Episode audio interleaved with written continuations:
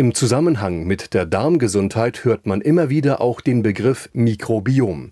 Aber was beinhaltet dieses Wort? Das haben wir Dr. Laura Weisenburger vom Apothekenmagazin Diabetesratgeber gefragt. Zum Darmmikrobiom gehören alle, alle Bakterien und Pilze, die in unserem Verdauungstrakt leben. Das fängt schon im Mund an und geht durch bis zum Ausgang, also zum After. Dass unser Darm für unser Wohlbefinden sorgt, wissen wir ja alle nur zu gut, wenn wir uns schon mal einen Magen-Darm-Virus eingefangen haben.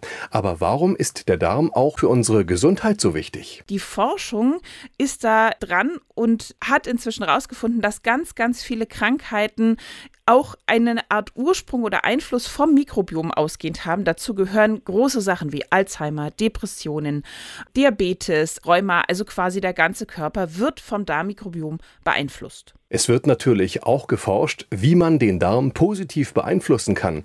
Was hat man denn bisher herausgefunden? Was wir wissen ist, je gesünder ich mich ernähre, desto mehr freut das auch meine Darmbakterien. Sprich also ausgewogene Ernährung, nicht zu viel Salz, nicht zu viel Fett und Zucker, ausreichend Gemüse und Obst. Vollkornprodukte mögen die Darmbakterien sehr gerne, weil da Ballaststoffe drin sind.